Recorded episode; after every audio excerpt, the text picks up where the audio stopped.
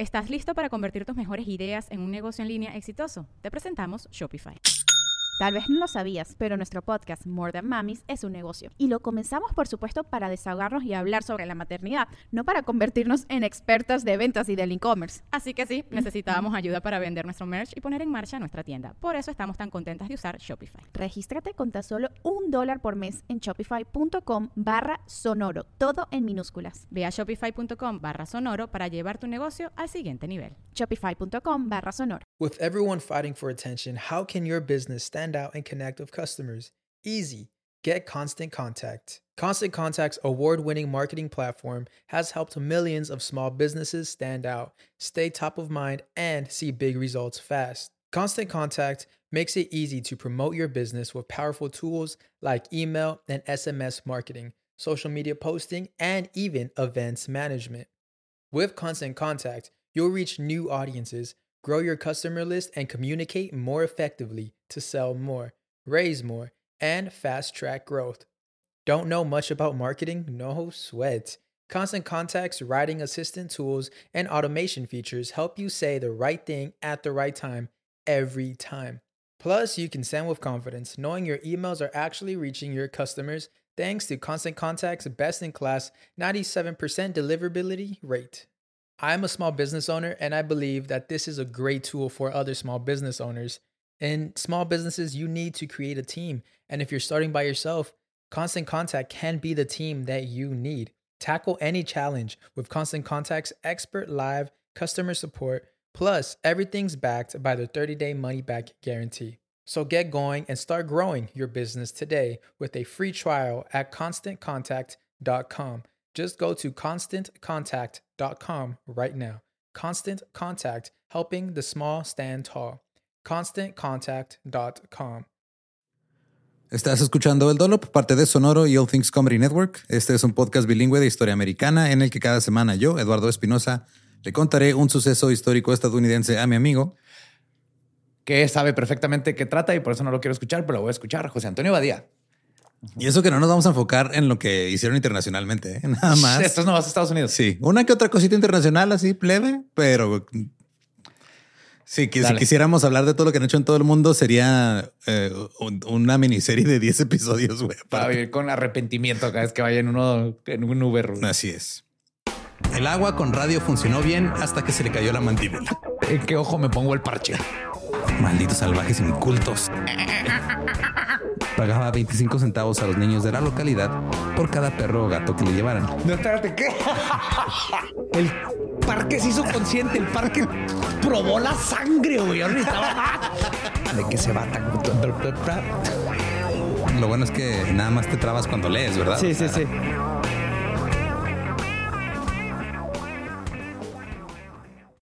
Enero del 2016. Para este punto, el valor de Uber era de 62.500 millones de dólares. Ahora este valor nomás es en papel. Ajá, claro. No tenían dinero. Es especulaciones. Pero no todos estaban de acuerdo con la empresa. Un capitalista de riesgo llamado Peter Sims dijo, cito, he conocido a cientos de fundadores y he estado en miles de empresas. Uber es la empresa más arrogante que he conocido y la menos ética. Ay, no lo digo a la ligera. He renunciado a poder confiar en la empresa y ya no uso el servicio. Y conozco BP Oil y y Uber. Sí, güey, ya cuando un güey que ha invertido en chingos de cosas te dicen tu empresa es la que más vale verga. En abril del 2016, Uber dijo que abandonaría, abandonaría Houston si el ayuntamiento no derogaba las regulaciones existentes que exigían verificaciones antecedentes basadas en huellas dactilares. Entonces Houston te decía, ok, quieres este, contratar eh, eh, conductores, tienes que hacerles un background check usando sus huellas dactilares. Uber publicó un informe sobre el costo de las regulaciones de viajes compartidos en Houston y decía que ahora había menos viajes seguros. Así que dejó Houston y Galveston para no revisar los antecedentes mejor a los conductores. Ah. En junio de 2016, cuando los votantes de Austin respaldaron la verificación de antecedentes basada en huellas dactilares, Uber y Lyft abandonaron la ciudad. ¿Lyft también? También.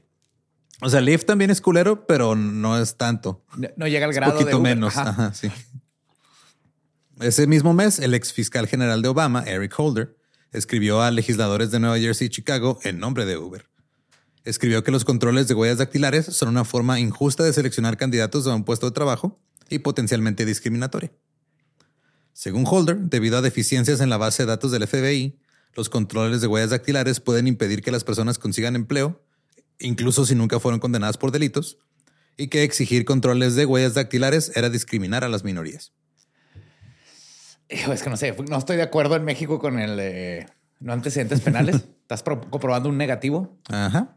Pagando para comprobar un negativo. Pero aquí lo que no dijo es cómo eh, realizar controles de huellas dactilares puede provocar que alguien termine eh, siendo llevado a su date por un violador o un asesino. Exactamente. Es que estás subiendo al carro de alguien, no te está este, vendiendo un moquiato. Ajá. Si te está vendiendo un moquiato, estás en el lugar equivocado. Ajá. Un senador de Nueva Jersey dijo que la carta del ex fiscal general Holder, cito, definitivamente tiene cierta influencia y creo que el comité está sopesando esa carta. Un conductor de Uber dijo, cito, he sido taxista en Massachusetts, Florida y California. Ahí debes proporcionar un historial de conducción de 10 años del Departamento de Vehículos Motorizados con fecha, pasar una prueba de drogas y alcohol y tomarte las huellas dactilares. Uber no requiere nada de esto. Muy bien. En mayo del 2016, un conductor de Uber fue acusado de intento de asesinato de dos agentes de policía en el condado de Montgomery. Oh my God. El conductor había realizado la verificación de antecedentes de Uber, que no incluía las huellas dactilares. Entonces no encontraron sus antecedentes penales, en los cuales venían cargos por armas, drogas, municiones, etcétera.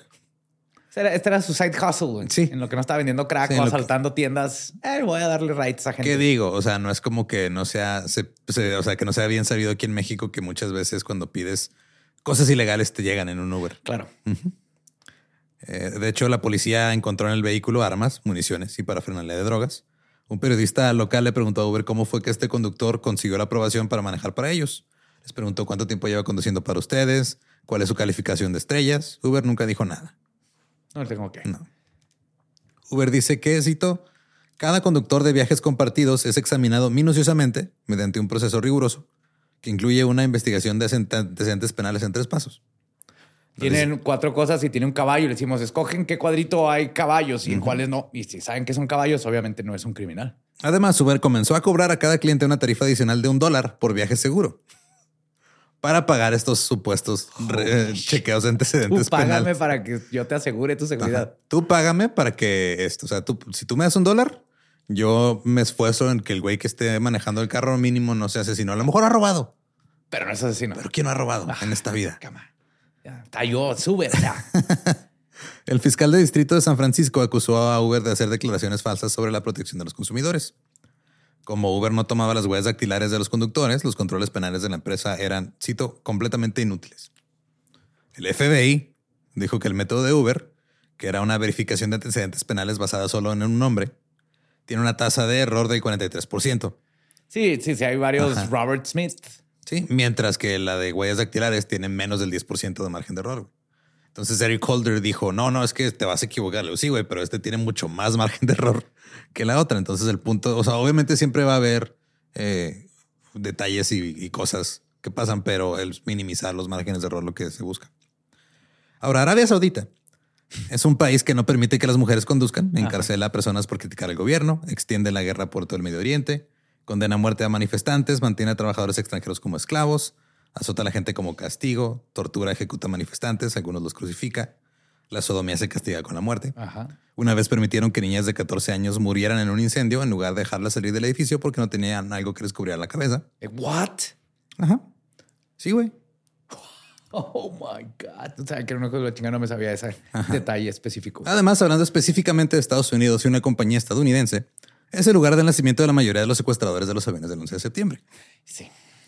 En mayo del 2016, el Fondo de Inversión Pública Saudita invirtió 3.500 millones de dólares en Uber. Claro. Claro. Eso habla muy bien, ¿verdad? Vamos bien. Y tomó un asiento en el directorio de la compañía. Entonces ya estaban en la mesa directiva. Ah. Uber estaba ampliando sus operaciones en Arabia Saudita. Y dijo que esto era una excelente manera de desplazarse para las mujeres que no pueden conducir. Eh, súbete, en un carro con, este tipo de gente misógina. Sí, o sea, tú no puedes conducir, pero puedes contratar un Uber nomás. Claro. Que tu esposo pague, porque creo que tampoco te dejan tener ah, dinero, ¿verdad? celular, ¿verdad? Seguramente. Ahora, Arabia Saudita podía beneficiarse económicamente al no dejar que las mujeres conducieran. Para que usaran el Uber porque son. Oh my God. Ajá. Obviamente, Uber fue duramente criticado por este acuerdo, pero acá en la NIC no le importó.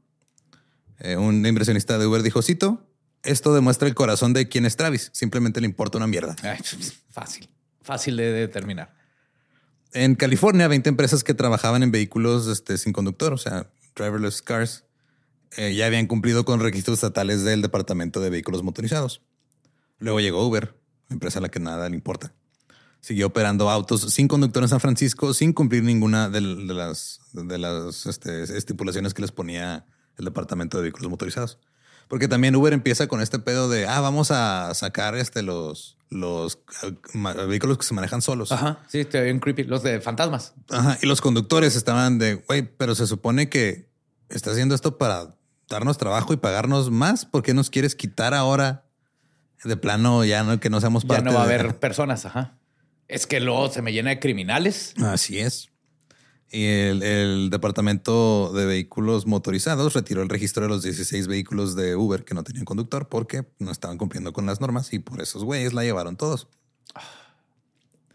Ahora, las empresas que tienen un permiso o que tienen un permiso en este, en este tiempo estaban obligadas a informar sobre los accidentes de tráfico, informar sobre la frecuencia con la que conductores tuvieron que retomar el control del, auto, eh, automática, automatizado, como los que vimos allá en, en Austin. Ajá.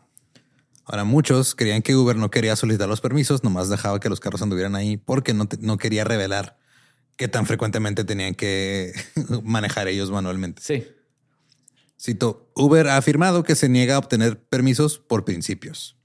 Ah, que los principios de me vale madre. Es una tontería, simplemente no quieren revelar qué tan defectuosos y peligrosos son sus autos robot.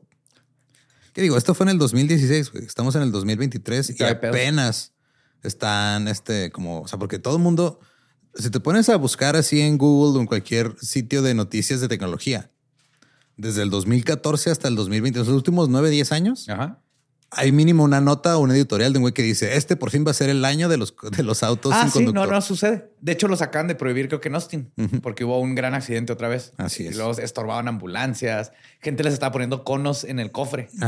y ya. Y se dejan de mover porque detectan un cono. Entonces, todavía, o sea, sí es algo que en, un futuro va a pasar, pero lo, lo hypearon demasiado y hasta ahorita no han podido eh, cumplir con esa promesa de no, ya, ya vas a poder. Sea, güey, también en los 80 nos prometieron carros voladores. Ya sé, y patinetes. Pero no, no, no, carros voladores no. No, güey. Imagínate que agregarle una, una, tercera dimensión. ahora te, ahora te tienes que cuidar. Voltea a la derecha, a la izquierda y para arriba antes de cruzar la calle, güey. No te hagan atropellar. Ahora, Uber todavía impulsaba la idea de que esta empresa era un camino hacia un sueño americano más alcanzable. Después de más de un millón de viajes, Uber calculaba que los conductores a finales del 2015 habían ganado aproximadamente 13 dólares por hora en Denver, que son 27.400 dólares al año, 10.75 por hora en Houston, que son 22.300 dólares al año, y 8.77 eh, por hora en Detroit, que son 18.000 dólares al año. Esto es mucho menos que los 100 mil dólares que habían dicho que iban a ganar los conductores dos años antes. Además, los conductores tenían otros datos que Uber no estaba presentando. Informaban que en realidad estaban ganando alrededor de 3 dólares la hora después de todo lo que les quitaba Uber, porque les descontaban las mensualidades del vehículo que estaban arrendando. Ah. En algunos casos hacían viajes y viajes y viajes y no llegaba nada de dinero. ¿Por qué? Porque les descontaban todo para pagar el carro. Como los conductores no son empleados, Uber no está obligado a pagarles el salario mínimo. No es cierto. Ajá. Porque son contratistas independientes. sí, sí, son honorarios. Los conductores también tienen que pagar todos los gastos del coche. Uber aumentó que los empleados minoristas de empresas como Walmart no disfrutan de la independencia y flexibilidad que demuestran sus conductores. Pero pues, pero pues saben que van a tener un cheque. Eso sí. Cada semana que van a comer. Un conductor que fue entrevistado para un reportaje dijo, cito, con el dinero que gano, puedo solicitar estampillas. O sea, no, literal, si te dedicas a, para trabajar nada más para Uber, no te alcanza ni para comer. En noviembre del 2016, eh, JP Morgan y el banco Deutsche rechazaron la oportunidad de vender acciones porque Uber no estaba proporcionando sus ingresos netos y ni siquiera sus ingresos anuales como, como parte de los datos a los inversionistas. Se creía que Uber había perdido 2 mil millones de dólares desde el 2015 y sus márgenes eran de eh, menos 140%. ¡Oh! Ahora, Uber, Uber no había creado un servicio disruptivo. Los conductores, los vehículos y el combustible representan todavía el 85% de los costos del servicio de automóviles urbanos y Uber nada más es un intermediario. O sea, ellos decían, no, vamos a revolucionar todo. En realidad no. No hicieron nada. O sea, esto lo podrían hacer si fuera una libre donde cada quien verdaderamente del app usa su carro para llevar a gente. Justo. No descubrieron una nueva forma mágica de reducir los costos de los servicios de automóviles. No, o sea, la única diferencia que hay entre Uber y marcar a una compañía de taxis, pues es que no tienes que marcar la compañía de taxis. Sí, que te recoge exactamente enfrente de tu casa. Sí, pero pues a un taxi también le puedes marcar y le dices, eh, recógeme aquí y te recogen. Bueno, depende. En Juárez ves que tienes que ir al sitio. Ah, no, aquí Simón. Pero en Estados Unidos sí funciona así. Por lo menos en las ciudades grandes. Cito, Uber depende de miles de millones de subsidios de los capitalistas de riesgo en Silicon Valley. Actualmente, Uber es una empresa asombrosamente no rentable. Estamos hablando del 2016. Los usuarios pagan solo el 41% del costo de su viaje. No hay evidencia de ningún progreso hacia el punto de equilibrio y nadie puede dar una explicación creíble de cómo Uber podría lograr los miles de millones necesarios para poder tener ganancias y retornos para los inversionistas. El crecimiento de Uber hasta la fecha se explica enteramente por su voluntad de participar en una competencia predatoria financiada por multimillonarios que buscan dominar la industria. Uber necesitaría una de las mayores mejoras de beneficios de la historia solo para alcanzar el punto de equilibrio. Uber solamente estaba tratando de sacar del negocio a todos los demás servicios que iban saliendo, porque empezaron a salir muchos competidores. Sí, me acuerdo. Entonces lo que hacía cuando salió un competidor nuevo era bajar un chingo las tarifas. Para que todo el mundo siguiera con Uber. Y por eso ahorita tiene mercado. Sí, pero al bajar las tarifas, estás haciendo que tus conductores ganen menos. Y cada vez ganan menos y menos y menos y les vas poniendo eh, más este, cargos y cosas. O sea, en realidad estaban rebajando las tarifas porque podían subsidiarlo con sus miles de millones de dólares. Sí, levantaron tanto dinero que en este punto ya es más pelada nomás. Eventualmente nomás quedamos nosotros y no hay de otra más que ganar dinero. Porque justo hace un par de años más o menos, 2021, finales de 2021, la gente se empezó a quejar mucho en México de que Uber se estaba poniendo muy caro. Y es porque dejaron de recibir tanto dinero inversionistas. Entonces ya no tenían ese subsidio de dinero casi limitado. Y tuvieron que subirle. Y tuvieron que subirle el costo ahora sí para poder este, pues, competir y ahora sí a responderle a la gente que les invirtió, porque pues, eventualmente tienes que responder a los inversionistas. Cito un artículo de Salón, dijo, Uber es lo más parecido que tenemos hoy a la esencia viva y respirable del capitalismo desenfrenado. Así juegan los varones ladrones. Ahora, en diciembre del 2016 se reveló un programa de Uber llamado God's View, o la vista de Dios. Ajá. Este programa permitía a los empleados de Uber espiar periódicamente los movimientos de políticos de alto perfil, celebridades o conocidos personales, incluidos exnovios o excónyuges. What? ¿Y esto que era un extra? Pues si eras empleado, tenías acceso al God's View y podías buscar el perfil de quien sea y saber qué estaba haciendo, De hecho, antes de que saliera God's View, un güey, este, un ingeniero, o sea, como que en esto se basó God's View, era un ingeniero, le puso en un blog así como, como que hizo una correlación entre los viajes de, noche y los de mañana. Entonces, desde, ah, ok, esta persona agarró este Uber de un bar a esta casa en la noche y luego en la mañana agarró un Uber de esa casa a otro lado. Y eso, o sea, desde ahí podemos saber que tuvo un one night stand, o sea, tuvo una cuestión con alguien esa noche. Oh, wow. Y ahora llegó la CIA, ¿no? Así que, mm, disculpen, este, ¿qué, tienen, ¿qué tienen ahí? ¿Me lo prestan? Cuando se dieron cuenta los medios del que estaba haciendo Uber espiando a gente, Dijeron, no, no, ya le vamos a cambiar el nombre y lo vamos a restringir. Ahora ya nomás va a ser la vista del cielo. Sabes que solo vendieron. Sabes que solo vendieron. Sabes que hay, hay, la tecnología para hacer eso. Y luego Uber confirmó que algunos empleados habían sido despedidos por abusar de God's View. No sabemos a qué se refieren con abusar. Ajá. Ni cuál es el uso razonable de esta ¿Cuántos madre. son algunos? Ajá, exacto. Ahora, para evitar que los empleados espiaran a celebridades, porque se llegó a pasar de que, ah, estamos aquí en... Por el usuario. Ajá, por el, usuario, ah, mira, Chirriana agarró un Uber. Yo me he preguntado eso, ¿cómo le hacen las celebridades? Por ejemplo, Brad Pitt, que pida un Uber Eats. Y luego ya llega un güey, sabe exactamente dónde está Brad Pitt en esa ciudad, en ese momento. Pues hay una bandera eh, interna, Ajá. Sí, un, una, un checkmark que se llama MVP. Okay. Entonces ellos los marcan como MVP y ocultan sus datos. Ya. O los disfrazan. Pero, pues el pedo es de, o sea, los de. Sabes que es alguien famoso, importante, pero no sí, sabes pero no sabes quién es. Y el pedo es de que, eh, pues si no eres MVP, si eres la exnovia de un güey que es tardido porque cortaste con él, el güey te puede estar espiando dónde y cuando agarras Ubers. Uber no se deshizo de Godsview. La compañía dice que necesita el programa por diferentes motivos, como para investigar accidentes y reembolsar a los clientes si es necesario. Claro. Y para ver que está comiendo Scarlett Johansson, que ver si no ha chocado, porque nos preocupa. Claro. Y su salud también. También los empleados de Uber advirtieron a periodistas que los ejecutivos de Uber podrían revisar sus registros de viajes si ellos investigaban a la empresa. Entonces, si un periodista empezaba a hacer un reportaje sobre este güey, este Uber está haciendo estas cosas culeras, Uber se metía a ver, ah, este güey checa su cuenta, vamos a ver qué anda haciendo. Sí, y, esto es con Uber, con Uber y ahora saben hasta dónde vives. Ajá, y dónde comes y todo. ¿Qué pasa si los miembros del Congreso deciden, deciden investigar las prácticas laborales de Uber o el aumento de precios o su enfoque para hacer de las restricciones regulatorias? Ah, mire, senador Johnson, ¿se acuerda cuando fue al hotel Hilton Inn a las 10 de la noche en martes? Justo. Y, su esposa estaba en misa. Así que en el 2016 Uber acordó 20 millones de dólares para resolver una denuncia presentada por la Comisión Federal de Comercio por engañar a los conductores sobre las ganancias y sobre el financiamiento de los vehículos. La Comisión de Servicios Públicos de California impuso a Uber una multa de 7.6 millones de dólares por no informar datos de accesibilidad, accesibilidad, y seguridad del conductor desde el 2014. También llegaron a un acuerdo de 28 millones y medio por su tarifa de viaje seguro de un dólar.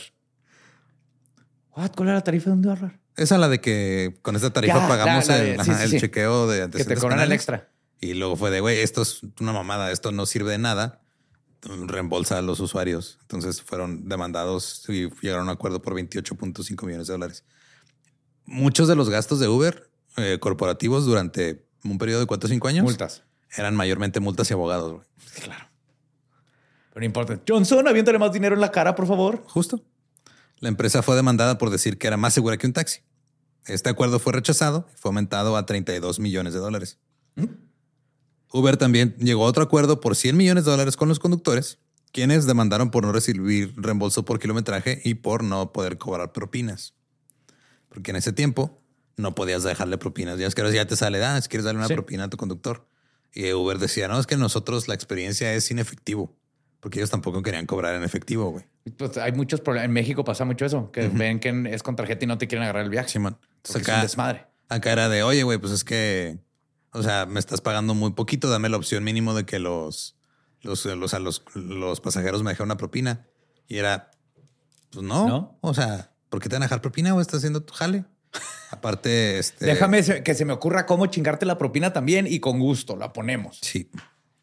De todos modos, eh, los, el acuerdo fue rechazado por un juez por ser demasiado bajo. Y de todos modos, los expertos en empleo dijeron que el acuerdo de 100 millones era malo a largo plazo porque nada más iba a sentar el presente de que los conductores no eran empleados y que tendrían que pagar sus propios impuestos y su propio seguro médico. Cito, mientras tienes una corporación gigante que gana miles de millones de dólares sobre las espaldas de esta gente. Ahora, en enero del 2017, el recién inaugurado presidente Trump instituyó una prohibición de viajar a ciertos lugares. La gente empezó a protestar en los aeropuertos. Los taxis de la ciudad de Nueva York se unieron a la protesta y se negaron a ir al aeropuerto a dejar pasajeros. Así que en ese momento Uber desactivó la tarifa dinámica, que resulta que la puedes apagar si quieres. What? Si miras, entonces es... Es, es que estaba el botón ahí abajo de un Playboy y ya al fin el, ingeniero Smith lo, y lo descubrimos, mira. No que muy oferta y demanda, güey. Y obviamente todos lo vieron como un intento de capitalizar con las protestas. O sea, está haciendo dinero de gente que está protestando eso no está chido. En Twitter comenzó una campaña de eliminar Uber. Más de 200 mil usuarios eliminaron la aplicación. Bajo presión, un par de semanas después, Kalanick tuvo que renunciar a un panel al que él pertenecía, que era un panel de asesores para el presidente Trump. ¿Era asesor de Trump? Sí. Claro que era. Porque, lo dije como, como sorprendido, güey. Ajá. Wow. No. Ya es más como. Debe haber sido.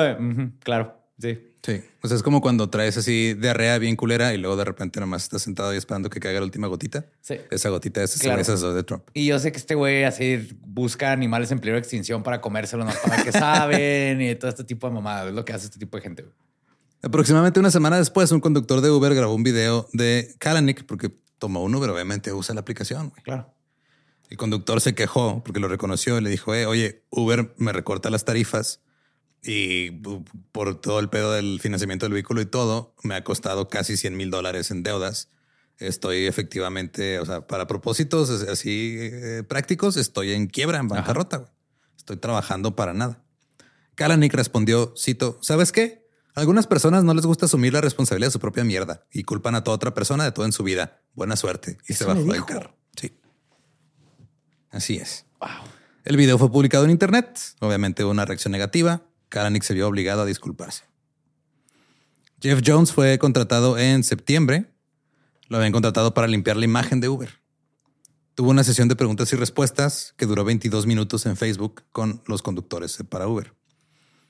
Eh, de hecho, este, empezó a hablar sobre algo nuevo que se llamaban los, los elogios o las cositas que están al final del viaje de... Ay, no, pues, súper amistoso. Sí, esas cosas. Ajá. La música estaba bien bonita. Sí, por ejemplo, cito, Luis Thompson, me encanta que estés brindando un excelente servicio, espero que recibas fantásticos elogios. Son lugares donde los clientes dejan notas a sus conductores cuando cinco estrellas simplemente no son suficientes. Un usuario de Facebook, Ryan González, respondió, cito, los cumplidos no pagan las cuentas, Jeff. Ay, bien.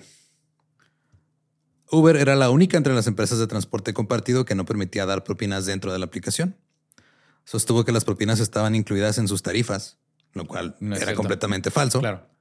Eh, Un acuerdo de la demanda colectiva obligó a Uber a aclarar que esto no era cierto y todavía se negaron a agregar propinas a la aplicación. Uber dijo, bueno, si quieren dejen una propina en efectivo, ya. No nos vamos a meter en pedos. O sea, hasta eso lo tenían prohibido. Ajá. O como dicen en su política oficial sobre propinas, cito, Uber es una experiencia sin efectivo. La propina es voluntaria.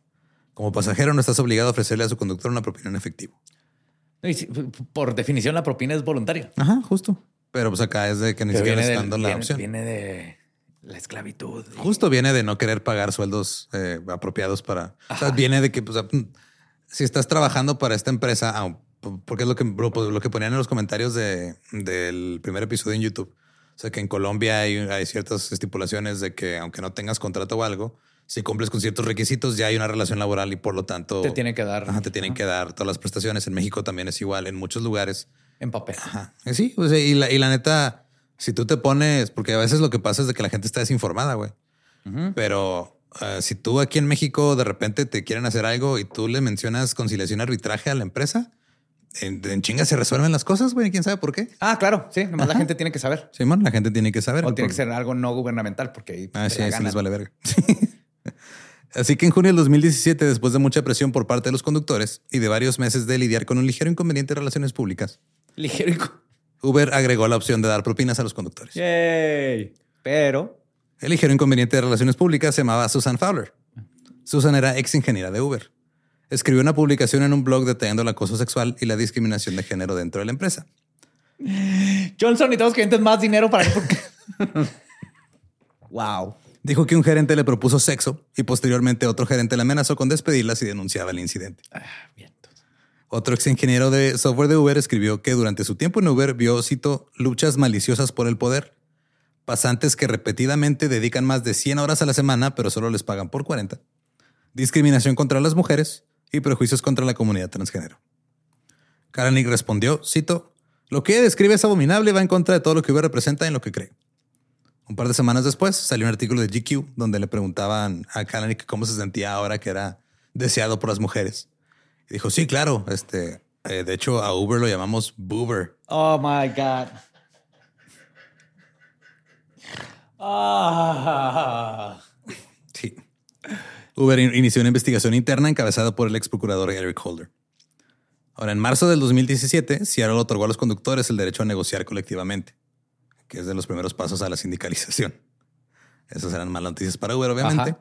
Las malas noticias continuaron. El presidente de Uber, Jeff Jones, renunció repentinamente después de solo seis meses en el cargo.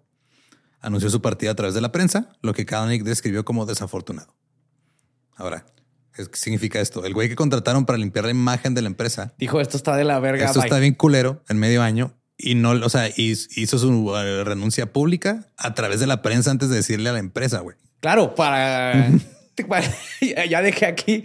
Si me pasa algo, Lolo, quiero que sepas que te quiero mucho. Es ese tipo de... Sí, güey. Hubo un aumento de empleados de Uber que empezaron a buscar trabajo en diferentes empresas. También se marcharon el vicepresidente de producto y crecimiento y el responsable de los vehículos autónomos. Un ingeniero de software veterano dijo que eh, ahí en Uber tenían en cuenta lo que llamaba la cultura del imbécil o asshole culture a la hora de tomar decisiones de contratación. Cito, para ser completamente honesto, no quiero trabajar con alguien a quien le fue bien en ese entorno.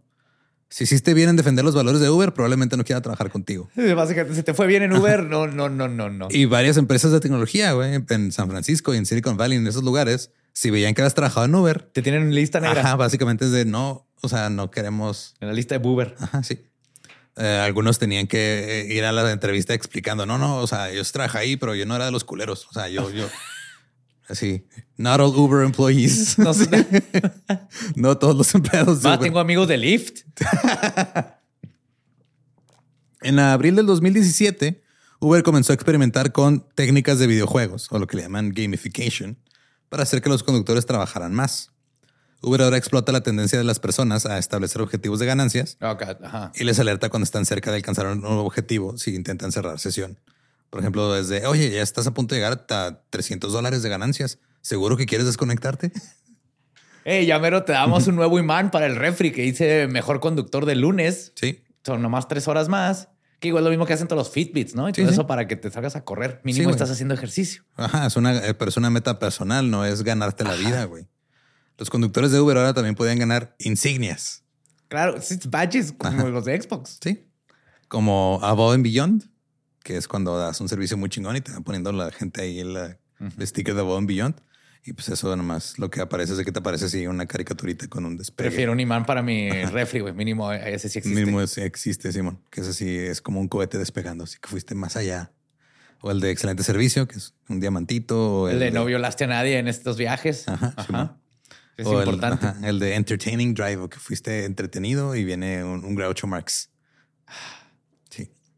Sí. La- los lentecitos y la nariz y todo. Mío, ¿te dan bonuses de dinero o algo por esos badges? Creo que no. No, el badge es, es el premio. Ah, el premio es. que- Suficiente, sí. ya tienes un Groucho, güey. La manera en la que ellos lo justifican, porque todo justifican de la misma manera, es de que, ah, es que cuando la gente ve esas insignias, este, pues es más, es, es más probable que al final del viaje te den una, una propina o algo. O sea, to- todas esas cosas cuando Uber empezó en México de que te daban agua y dulces y la madre. Era para eso. Era para ganarse insignias porque eso les dicen en las capacitaciones, ¿no? Mira, si entre más estrellas tengas y más insignias tengas, la gente se va a sentir más segura de tener un viaje contigo y es más probable que te den propina, güey.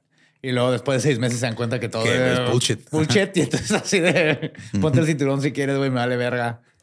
También en este momento fue cuando Uber, si ustedes han tomado un Uber, se han dado cuenta que vas a de repente medio viaje y les aparece notificación de otro viaje Ajá. cercano. Eso no pasaba antes, eso empezó a pasar en el 2017. Como esta manera de decir, hey, o sea, ya tenemos otro viaje para que no te desconectes de- de- después de que termines este. O sea, tú sabes si lo aceptas o no. No te dejan ni pensarla. Simón. Cito, cualquier conductor puede dejar de trabajar literalmente con solo tocar un botón. La decisión de conducir o no es 100% suya. Yo nomás le estoy poniendo todas estas eh, herramientas de manipulación psicológica para que no se salga, pero él sí que puede salir Yo cuando te quiera. puedo dejar de jugar Baldur's Gate 3 cuando yo quiera, güey. Pero si aparte jugar Baldur's Gate es lo que me va a comer, ya vale madre, güey. Ahí sí me encontrarían muerto en mi, en mi computadora, güey. Ahora, Uber mantiene deliberadamente los precios bajos para promover el crecimiento rápido. En el 2016, una encuesta reveló que solo el 48% de los conductores están satisfechos trabajando para Uber. Y por cada 100 solicitantes, solo el 15% sigue conduciendo después de un año. 15. Si estamos hablando de que de cada 100 conductores nuevos, 85 Se no duran el año, güey. Y muchos de ellos tienen un carro que tienen que pagar y aún así dicen Así no. es. El mayor gasto operativo de Uber es atraer nuevos conductores y retenerlos. El segundo gasto mayor operativo de Uber es demandas Es cosas legales. y luego el 23 de mayo del 2017 se reveló que Nueva York Uber había estado cobrando comisiones antes de impuestos y luego pagando a los conductores. Hijos de su pinche madre. Esto se le conoce como fraude fiscal. Ajá. Chingar descaradamente a los trabajadores es otra opción también de decirle esto. Ahora, el fraude fiscal de nómina es un delito enorme en Estados Unidos y esto demostró que Kalanick no, No había te aprendido metes con el servicio postal ni con el IRS, ¿no? En Estados Unidos. eh, eh. Sí, esto demostró que Kalanick no había aprendido nada desde que decidió no pagar los impuestos desde Red Swoosh. A raíz de la investigación sobre acoso sexual, Uber despidió a más de 20 empleados en junio del 2017. Entre ellos un güey que había trabajado antes en Google, que cuando lo contrataron para Uber, no se, los olvidó, se le olvidó decirles que, ah, sí, es que pues, me salí, me- o sea, no me salí de Google, me corrieron porque tuve una demanda de acoso sexual. Ah, Eh, no sé si. perfecto. Aquí en Uber no discriminamos. No, no, tú cállate, güey. Sí, mira, no te vamos a tomar ni las huellas ni nada. Tú, tú pásale.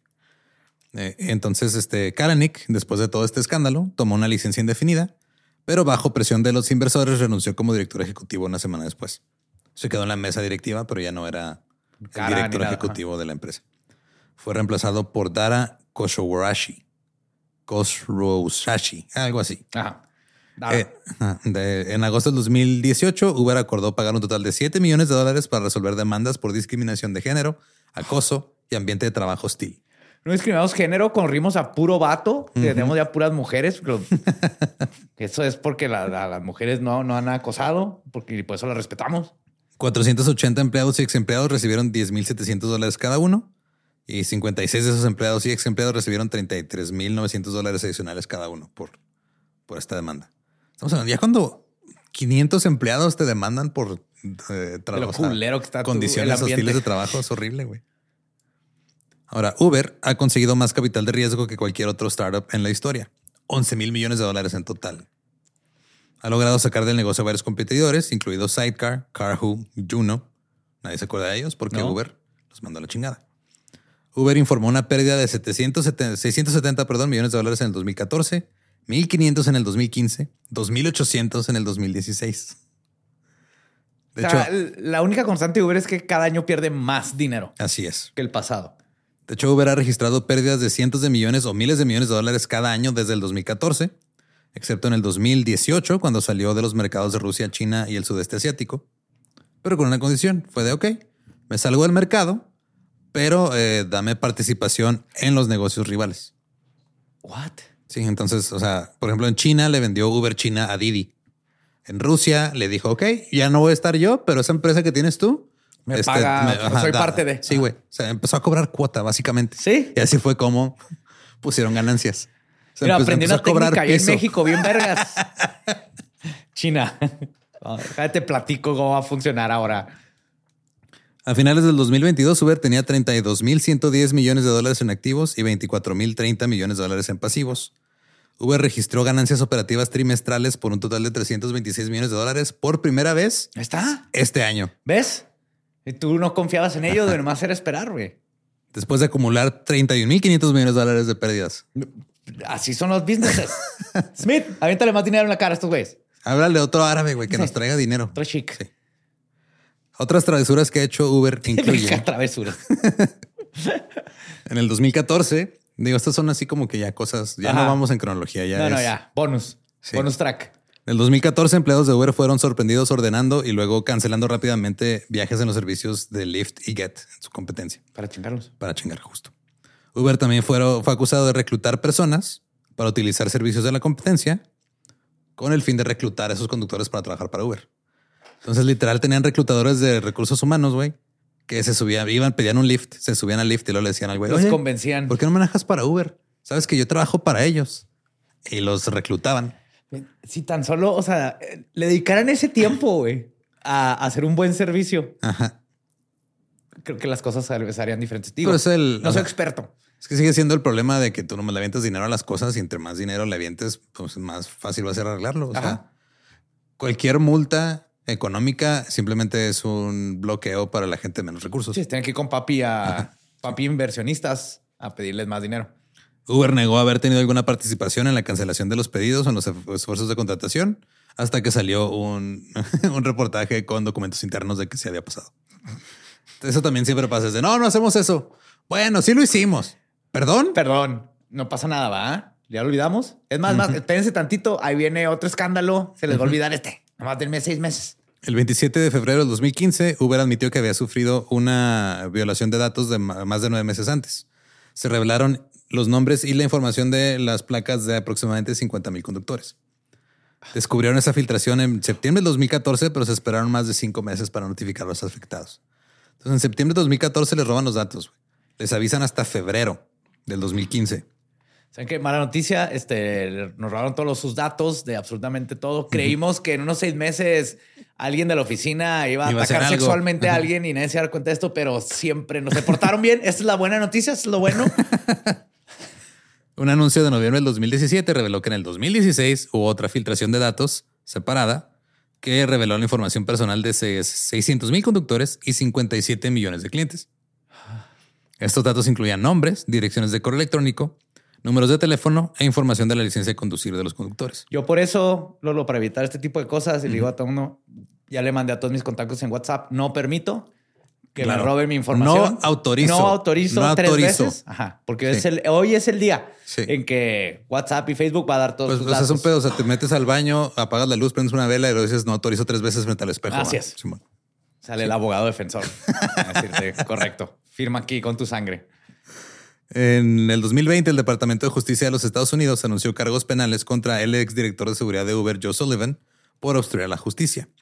La denuncia penal decía que Sullivan arregló con el conocimiento de Kalanick pagar un rescate por esta filtración de datos para ocultar, ocultar lo que había pasado y que este, le iban a, pedir a los, a los, los piratas informáticos, a los güeyes que le robaron los datos, que firmaran un documento diciendo no, no, no robamos ningún dato. Oh, wow, wow. o sea, que dijeran algo así como no, no, o sea, pues salieron los datos, pero están encriptados y no los pudimos accesar. Cuando... No, están, ajá. Nos supimos que no sabemos qué hacer con ellos, de hecho. En noviembre del 2017, los Paradise Papers, un conjunto de documentos electrónicos confidenciales relacionados con inversiones extraterritoriales, revelaron que Uber es una de las muchas corporaciones que utilizaron una empresa extraterritorial para pagar menos impuestos. Un clásico. Un informe de enero del 2018 de Bloomberg News afirmó que Uber utilizaba habitualmente un kill switch o un interruptor de apagado que tenía el nombre de, de Ripley. Ajá, como la de Alien. Así es. Este bloqueaba, apagaba y cambiaba las contraseñas de las computadoras del personal cuando las oficinas eran objeto de redadas gubernamentales. No. Bien Batman ese sí, Si llega el gobierno, voy a revisar algo, activan el kill switch y ya no pueden entrar las computadoras. Uber. Güey, ahí está, me quedé en la mitad de mi serio, güey. Sí, no mames, no había guardado mis datos de... No mames, yo estaba a punto de ganar solitario. Supuestamente Uber usó este botón al menos 24 veces entre el 2015 y 2016. Cuando la policía o agencias reguladoras allanaban las oficinas de Uber, se utilizaba el kill switch para cortar el acceso a los sistemas de datos. Esta técnica se utilizó en Francia, eh, Países Bajos, Bélgica, India, Hungría y Rumania. Qué miedo. Hablando de kill switches, viste que el que inventó ChatGPT y el chat AI y eso trae una mochila azul con un kill switch para el, su AI. Ah, chinga, no, no. No me acuerdo cómo se llama, pero si sabes de quién hablo, ¿no? Simón siempre trae una mochila azul. Adentro trae un, el kill switch del AI. Por si se escapa, se sale de control, lo que sea, desde ahí lo mata y nunca no anda con su mochila, güey. Qué loco, güey. Qué, Imagínate qué, miedo, pero qué chingón. Que se te olvide esa madre en el aeropuerto. no mames. La compañía afirma que los kill switch eh, no tenían objetivo obstruir la justicia, sino proteger la propiedad intelectual, la privacidad del cliente y el debido proceso legal. Claro, que no es nomás es para que borre mi, mi porn. Sí, sí. Además, afirmó que ningún dato se eliminaba permanentemente y que estaba disponible para las autoridades cuando los quisieran obtener más tarde, lo cual les daba tiempo de pues, maquillar los datos. La existencia de este kill switch se confirmó en documentos en el 2022. En el 2021, eh, un juez falló contra Uber en un caso que involucraba a Lisa Irving, una cliente estadounidense ciega con un perro guía a quien se le negaron viajes en 14 ocasiones distintas. Sí, me acuerdo. Se ordenó a Uber pagar 1.9 millones de dólares lo cual eran 324 mil dólares en daños y más de 800 mil dólares en honorarios de abogados y costos judiciales. Ah, lo que le costó la pelea. Así es. En abril del 2021, el Tribunal de Ámsterdam dictaminó que Uber debía reintegrar y pagar una compensación a seis conductores que supuestamente fueron despedidos automáticamente gracias a un algoritmo. Sin querer. Sí, o sea, un algoritmo decidió, güey. Esto viola el artículo 22 del Reglamento General de Protección de Datos, que se relaciona con decisiones automatizadas que causan eh, causas legales o de impacto significativo. O sea, esta es una madre que pasó la eh, Unión Europea en la que está prohibido que un algoritmo tome decisiones. Claro, es como si vamos a despedir a y no tiras un dado. Número 6, ¿quién es el 6? Vámonos. Uber impugnó la sentencia alegando que no tenía conocimiento del caso. Sí, bueno, yo ni siquiera sabía. No, yo no sé. Kill switch, kill switch. y que la sentencia se había dictado en rebeldía sin que la empresa fuera notificada. Pero de todos modos la decisión fue confirmada y dijeron, güey, tienes que reintegrar a estos güeyes, los despidieron injustificadamente y ni siquiera te enteraste, güey. Aparte. En octubre del 2021, Uber fue demandada en Londres por acusaciones de que su sistema de reconocimiento facial no es capaz de identificar eficazmente a personas de piel más oscura y ha impedido que algunas personas utilicen la plataforma discriminando hacia las personas de color. Esa no es nuestra culpa. El algoritmo ya lo mandamos a clases. Sí, ya despedimos al algoritmo. Sí. El, algoritmo está tomando unas clases. se está deconstruyendo ahorita el algoritmo poco a poco. Ahora, Uber también se ha visto involucrada en muchas controversias que involucran codearse con líderes nacionales e internacionales para evadir regulaciones. Por ejemplo, Eh, los eh, ejecutivos de Uber se reunieron con múltiples, múltiples perdón, jefes de Estado, a menudo pasando por alto a los alcaldes y autoridades de transporte que se suponía debían regularlos. Entre ellos eh, se encontraban el presidente francés Emmanuel Macron, el ahora presidente estadounidense Joe Biden, el primer ministro irlandés Enda Kenny, el primer ministro israelí Benjamin Netanyahu, oh my God. el primer ministro Boris Johnson, el británico, y el ex canciller británico George Osborne. O sea, directo con el jefe. Ajá. Van, le lo invitan a cenar, lo suben al Uber yate y la chingada. Sí, sí, le, Le, le, bolean los zapatitos. De hecho, hay mensajes de texto que se filtraron entre Emmanuel Macron y el cofundador de, Uber, Travis Kalanick, que sugieren que Macron les había ayudado en secreto a expandirse en Francia cuando era ministro de Economía. Muy bien, claro. Macron incluso le dijo a la compañía que había negociado un acuerdo secreto con sus gabinetes, con sus oponentes, perdón, en el gabinete francés. Ahora, cuando la policía prohibió uno de los servicios de Uber en Marsella, se informó que Macron le dijo a Mark McGann, el, principal cabildero de Uber en Europa, que él personalmente investigaría el asunto. Y la prohibición fue revocada dos días después. ¡Wow! Cuando los conductores de taxis en Francia protestaron por la entrada de Uber a su mercado, Kalanick fue citado diciendo que enviaran a los conductores de Uber a la protesta, que valía la pena a pesar del riesgo de violencia por parte de taxistas enojados. ¿Y luego por qué? Porque dijo, sí, o sea, están protestando los taxistas, dile a los, a los conductores que vayan y que se metan a los, chingazos. Al cabo, guay. Porque dijo que, cito, la violencia garantiza el éxito. Ah, nos parten la madre y se ven mal. Así es. Nelly Crow la ex jefa digital de la Unión Europea. Fue acusada de ayudar en secreto a Uber presionando a políticos holandeses, perdón, incluido al primer ministro Mark Rutte, después de dejar la Comisión Europea. Ahora, cuando existen estos cargos, eh, en muchos lugares hay regulaciones. Por ejemplo, si trabajaste en el gobierno en cierto puesto, después de que dejas de trabajar ahí, está estipulado que tienes un periodo de espera. Varía, ¿no? En la Unión Europea, para este puesto son 18 meses. Entonces, durante 18 meses, no puedes trabajar en algo relacionado a lo que hacías para no tener esta información de adentro y no aprovechar. Claro. Y conflicto de interés. Conflicto de interés. Ah, mira, qué, qué, padre va. Sí. Qué buena idea. Entonces, este, ella dijo, no, yo no hice nada mal, o sea, no es cierto. Ella no, ya ni siquiera trabajo para la Unión Europea. Pero luego se filtraron eh, algunos documentos en los que un cabildero de Uber le decía a sus colegas que la relación con Nelly Crowes era altamente confidencial y no debe discutirse fuera de este grupo. Otro mensaje decía que su nombre nunca debe figurar en un documento, ya sea interno o externo. A ver, cabrones, dejen de hablar, dejen de mandar correos. ¿Qué está pasando en esta empresa? Porque todo el mundo se entere de todo. Era un chat grupal, güey. wow, wow. Era un chat grupal entre los cabilderos que están en todo el mundo. Claro, güey, su WhatsApp, güey. Sí. Y el presidente de la Comisión Europea, Jean-Claude Juncker, le denegó a esta mujer su solicitud para trabajar formalmente en Uber porque dijo, güey, o sea, ya salieron estos documentos, o sea, que, ah, sí, es que dijiste que no había pruebas, ya están las pruebas. Entonces, ¿Y ahora? te tienes que esperar tus 18 meses para irte a trabajar con ellos. En la actualidad, Uber ofrece servicios de transporte compartido, entrega de alimentos y transporte de carga. Opera en aproximadamente 70 países y 10.500 ciudades en todo el mundo. Tiene más de 131 millones de usuarios activos mensuales, 6 millones de conductores y mensajeros activos en todo el mundo. No es posible que con esa cantidad de usuarios y todo no puedan tener un salario mínimo bien los conductores. Justo. Facilita un promedio de 25 millones de viajes por día, más de 40 mil millones de viajes desde su creación en el 2010 y es la empresa de viajes compartidos más grande de Estados Unidos. Pero ¿y Travis? Ajá. El 24 de diciembre del 2019, en Nochebuena, Kalanick anunció su renuncia a la junta directiva, efectiva el 31 de diciembre del 2019. En las semanas previas a este anuncio, Kalanick vendió más de 2.500 millones de dólares en sus acciones de Uber. Oh, Ese mismo año compró un penthouse en Nueva York con un valor de 36.4 millones de dólares. En abril del 2020 compró una casa en Los Ángeles de 43.3 millones de dólares. Claro, todas con alberca y canchas de tenis y un cuarto con maquinitas y sala de cine donde pone Lord of the Rings. Sí, y un strip club interno donde se pone a hacer sus Exceles. Ajá. Ahora, en marzo del 2018 anunció a través de su cuenta de Twitter que iniciaría un fondo de riesgo llamado 10-100 eh, o 10-100-100 centrado en el crecimiento del empleo en mercados emergentes como China e India. Poco después del anuncio de su fondo de riesgo, Kalanick anunció que su fondo había invertido 150 millones de dólares en City Storage Systems, una empresa centrada en la reurbanización de activos inmobiliarios en dificultades. O sea, básicamente iba a comprar.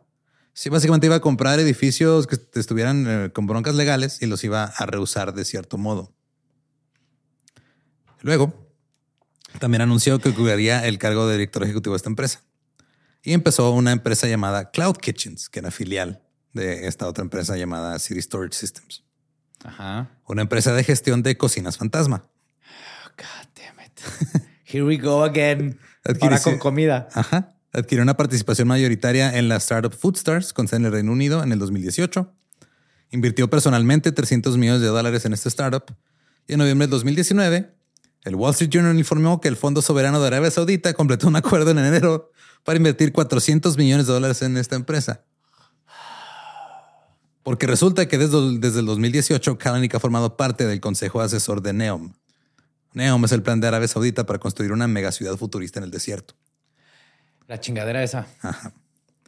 Ahora, todo este pedo de los ghost kitchens eh, o las, cocinas fantasma es lo que pasa cuando te metes a Uber Eats o a las empresas, a las otras aplicaciones de comida y pides algo de un establecimiento que en realidad no tiene una un establecimiento físicamente, ¿no? Sí, o sea, está eh, eh, físicamente existe el lugar, pero no, no es este, no tiene storefront, o sea, no es una tienda, no, no puedes ir a comprar ahí. Es la casa de alguien donde preparan las hamburguesas en el patio. O incluso es la cocina de un mismo restaurante. Ya, aparte hacen Uber Eats. Sí, o sea, por ejemplo, eh, se sabe que Wendy's y Applebee's, bueno, Wendy's iba a invertir en un chingo en eso, hacer como que otra línea de, cocinas que iban a preparar la comida los mismos empleados de Wendy's en el mismo Wendy's, pero esa comida nada más te la venden por las aplicaciones.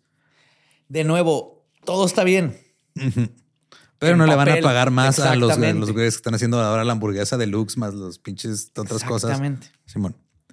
En el 2022, Business Insider informó que Cloud Kitchens había recaudado nueva financiación valorada en 15 mil millones de dólares. Pero aun cuando la pandemia y todo hizo que despegara bien chido este negocio, en el 2023 empezaron a tener problemas, despidieron personal, cerraron locales y disminuyeron sus compras de bienes raíces. Algunos operadores se habían demandado a la empresa por prácticas comerciales engañosas y presentaron quejas ante la Comisión Federal de Comercio. Otros operadores citaron condiciones sucias e inseguras, problemas tecnológicos y una falta general de apoyo por parte de la empresa, y los periodistas reportaron que las cocinas fantasma eran otro ejemplo más de cómo los directores ejecutivos de tecnología como Kalanick se benefician a expensas de los trabajadores y los operadores. Y todo por greed, güey. Sí, es pura. ya tiene un chorro de dinero. Es pura avaricia. Puede, ajá, si le reparte bien el dinero, todas estas son buenas ideas. En febrero del 2022, la serie Super Pumped se estrenó en Showtime. Es una serie de antología donde cada temporada van a explorar como que las historias de diferentes empresas. Okay. La primera se centra en Travis Kalanick y Uber, con Joseph Gordon-Levitt interpretando a Travis. Oh, God, what? Sí. Ese güey me, encanta, güey. Entonces, este, el pedo con la serie, no, no la he visto completa, pero vi clips y vi este, la sinopsis y todo, es de que se van más por el lado de... Entrepreneurs. Miren qué chingón. es este güey. Ah, sí tiene pedos y todo, pero... O sea, por ejemplo... Pero lo que hizo que nadie más. Sí, bueno. O sea, porque si hay un una fijación, un fetiche muy raro con los multimillonarios y los billonarios en, muchas culturas. O sea, hay gente que admiran a alguien nomás por tener dinero sin importar cómo lo haya conseguido. Sí, Trump es uno de los ejemplos más claros, pero o sea, toda la gente que pinche mama a Zuckerberg, a Besos, a Musk, a todos estos güeyes que han hecho cosas horribles, en, o sea, ya comprobadas. Y sin talento. ¿sabes Ajá. Y además es de, ah, no, pues es que, es que, es que tiene dinero, hace dinero. Y si hace dinero, es chingón, Simón. Y sí, o sea, se, centra más en, no, es que a Nick cuando lo sacaron de la, o sea, de la mesa directiva fue porque hubo un complot en su contra. Digo, no, no hubo un complot en su contra, güey. Era un pendejo. Era un pendejo que su gente estaba, este, acosando sexualmente a las personas y este güey los estaba encubriendo y los estaba alentando. Y de hecho fue un güey, sabes que te queremos y nos vale verga el resto de la gente porque todos nosotros somos millonarios, pero hay que quitarte para vernos como que hicimos Justo algo. que hicimos algo, Simón. Pero pues esa es la historia hasta ahorita. Nada más en Estados Unidos y en otras cosas, pero en, en todos los países en los que ha entrado Uber ha habido algún problema. Claro. Siempre. Por una u otra cosa. Pues es que esta es su filosofía de negocio. Simón, no va a entrar chingando. Ajá. Y este, es un servicio muy útil, pero la compañía es una mierda. Ajá. Y o sea, si te pones a, explorar cosas, Didi es chino, güey. O sea, no es como que sean muy. No, exactamente. y, la verdad, hay veces que lo necesitas cuando viajamos y así. Y Uber, pues ahorita, por todas esas mamadas, eh, tiene control del mercado. Ajá. Luego es difícil encontrar otra. Sí, pero, o sea, te venden siempre estas historias de superación personal de no, este güey empezó sin nada y creó este imperio. No, güey, no. empezó sin nada. Ya tenía cosas y creó su imperio a base de aplastar y chingar. Hizo dinero porque tenía dinero y dinero hace dinero. Y ese dinero lo avientas en la cara de la gente. Y cuando eso falla, le picas un kill switch y, luego vuelve. Ajá. y te vas a pues otro negocio y con dinero haces más dinero y ya. Así se acaba. Pues ahí está. Si quieren escuchar el episodio en inglés, es el mismo, 271, nomás que no trae, creo que la info de esta parte. Ajá. Y este, pues nos pueden seguir en todos lados como el Dolo, a mí me encuentran como ningún Eduardo. Denle tip a sus Uber y Uber Eats es lo que yo hago, porque mínimo es la forma en que denle tips. Y gracias a todos los mínimo, güey. A mí me encuentran como el va diablo. Y pues si no conocen su historia, están condenados a que no les pongan cinco estrellas. ¿Estás listo para convertir tus mejores ideas en un negocio en línea exitoso? Te presentamos Shopify. Tal vez no lo sabías, pero nuestro podcast More Than Mamis es un negocio y lo empezamos por supuesto para desahogarnos y hablar sobre la maternidad, no para convertirnos en expertas de ventas y del e-commerce. Así que sí, necesitábamos ayuda para vender nuestro merch y poner en marcha nuestra tienda. ¿Y cómo suena con Shopify? Llegó otra venta. Shopify es la plataforma de comercio que está revolucionando millones de negocios en todo el mundo. Ya seas un emprendedor desde tu casa o desde donde sea, Shopify es la única herramienta que necesitas para iniciar, administrar y hacer crecer tu negocio sin dificultades. Con Shopify puedo gestionar pedidos, envíos y pagos desde cualquier lugar, brindándote toda la información y estadísticas de tus ventas al detalle. Regístrate para un periodo de prueba con tan solo un dólar al mes en shopify.com barra sonoro, todo en minúsculas Ve a shopify.com barra sonoro para llevar tu negocio al siguiente nivel. Shopify.com barra sonoro. Without the ones like you, who work tirelessly to keep things running, everything would suddenly stop. Hospitals, factories, schools, and power plants, they all depend on you. No matter the weather, emergency, or time of day, you're the ones who get it done. At Granger, we're here for you with professional grade industrial supplies. Count on real time product availability and fast delivery. Call clickgranger.com or just stop by. Granger for the ones who get it done.